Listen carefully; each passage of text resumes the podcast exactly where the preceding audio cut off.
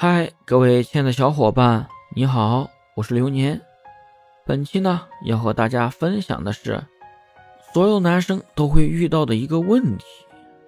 一个男生朋友说，他女朋友每天都会和固定的男生打游戏，一口一个小哥哥，他想参与，女朋友却嫌他菜，问我怎么办。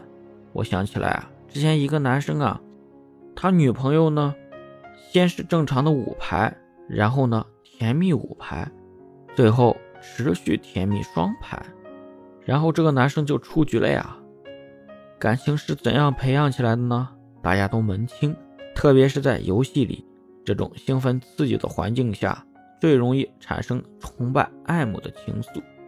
再揉碎的说，每个人做每件事都有他的目的。